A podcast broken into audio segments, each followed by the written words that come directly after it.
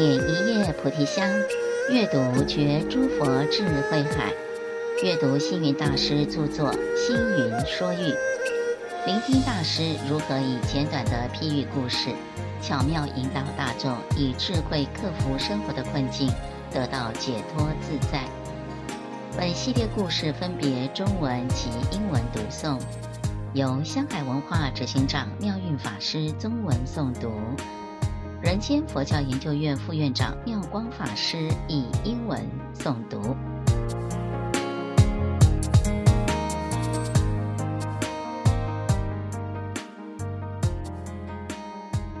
A bowl of noodles.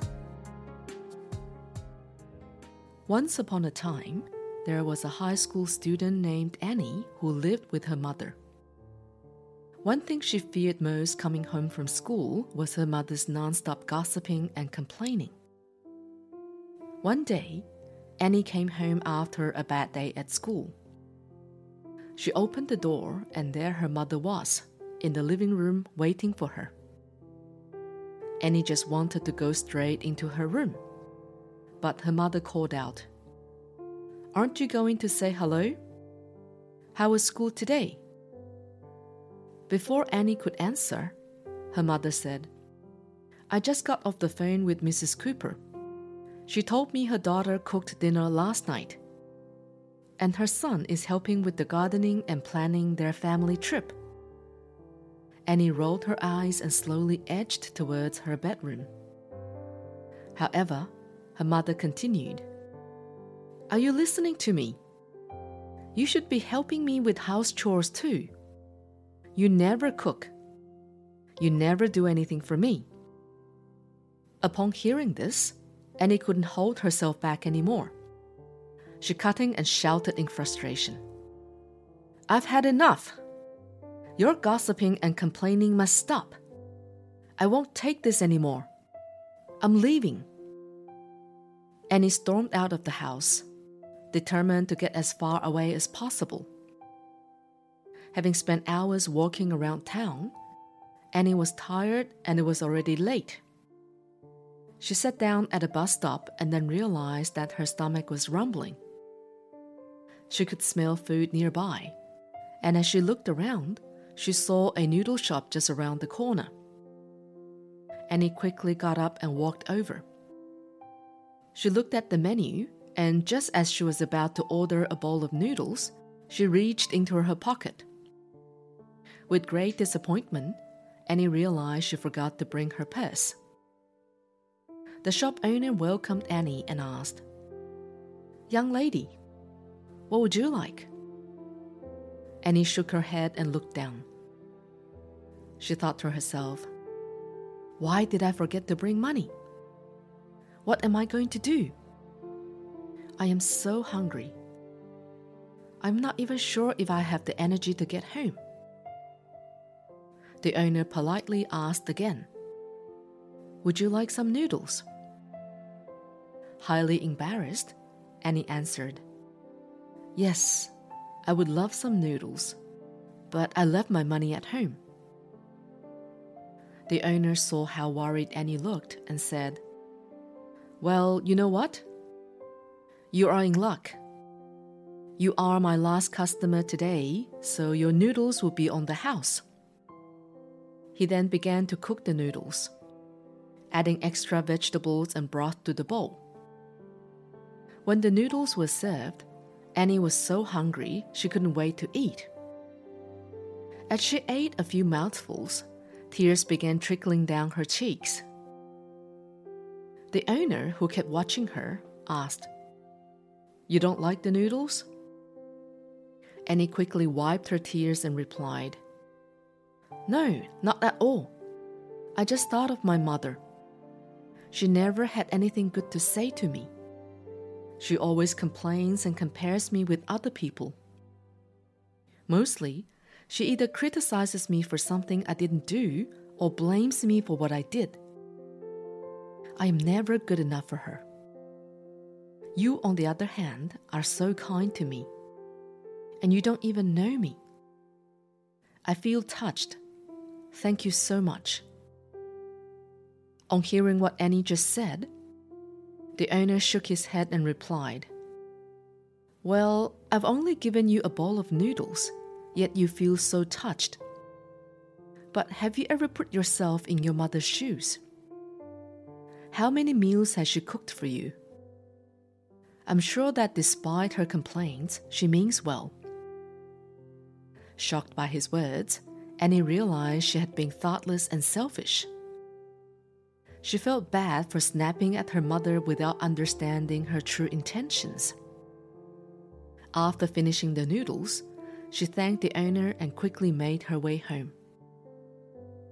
As she neared home, she saw her mother had been waiting for her by the door.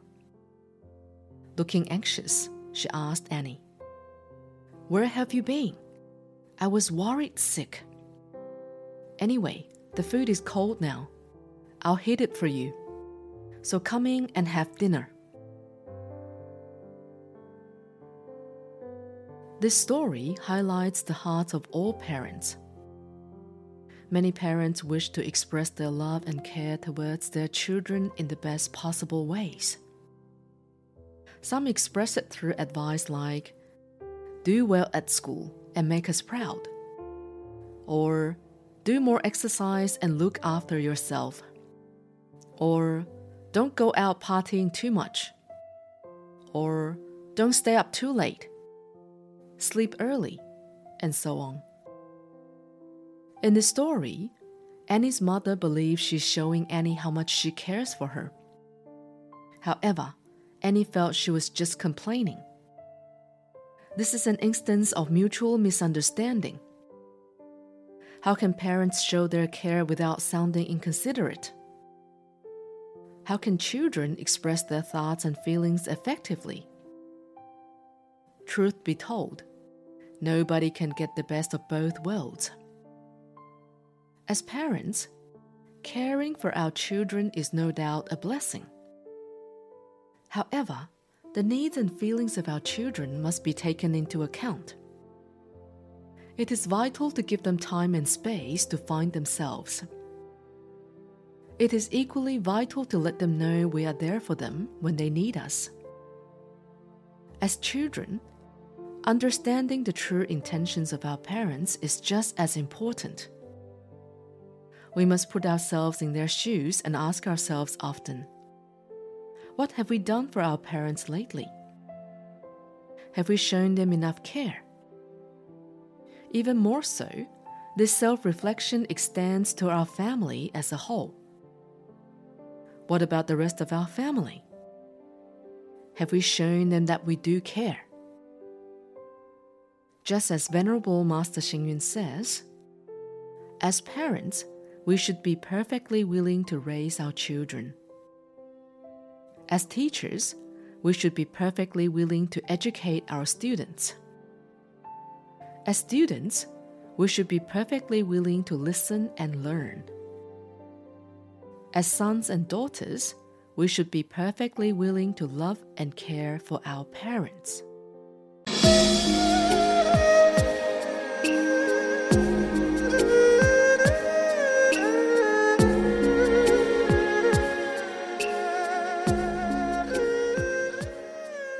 一碗面，有一位女学生， 因为母亲经常对他唠叨不停，让他觉得很反感。有一天，当母亲又在叨叨絮絮说个没完的时候，他终于忍耐不住了，脱口就说：“你别再唠叨了。”气呼呼的他，话一说完便夺门而出，离家出走。到了傍晚时分。徘徊路上多时的女学生，肚子已经是饿得叽里咕噜叫。正巧经过路边一处面摊，便决定就近叫一碗面来吃。但是他站在面摊前，掏掏口袋，才发现自己出门时竟然连一毛钱都没有带。这下怎么办呢？老板见他面有蓝色的样子。热情的上前招呼小姑娘：“你要吃面吗？”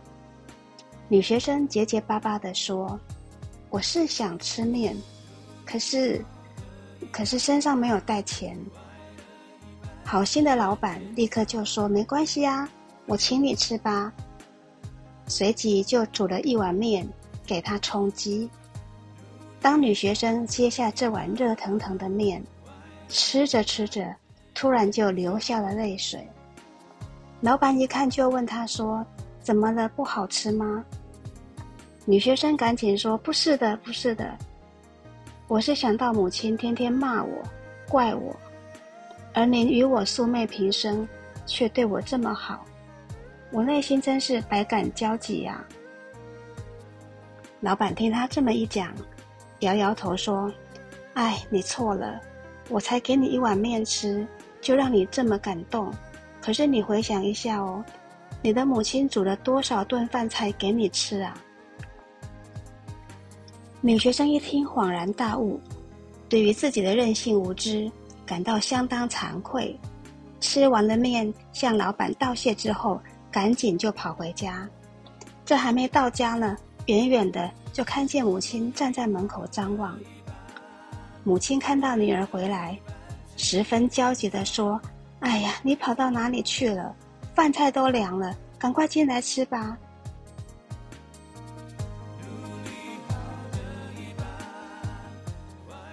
所谓天下父母心，许多父母出于对子女的关爱，总会不时给予叮咛，比如你要用功读书啊，你要注意身体健康啊，不要到处玩乐啊，不要熬夜啊，等等等。实在说，世间事难以两全其美。虽然父母关怀儿女，有时候也应该考量儿女的需要与感受。而身为儿女的人，也不能不体谅父母的一片爱心，甚至应该反观自省：我有对父母嘘寒问暖过吗？家庭里的成员要能够互相关怀、彼此问候，才不枉成为一家人的好因好缘。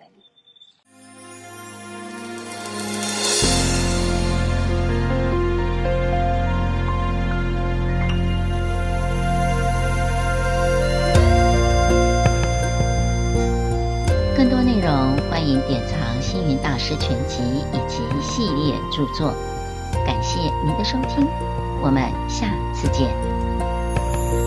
我看花，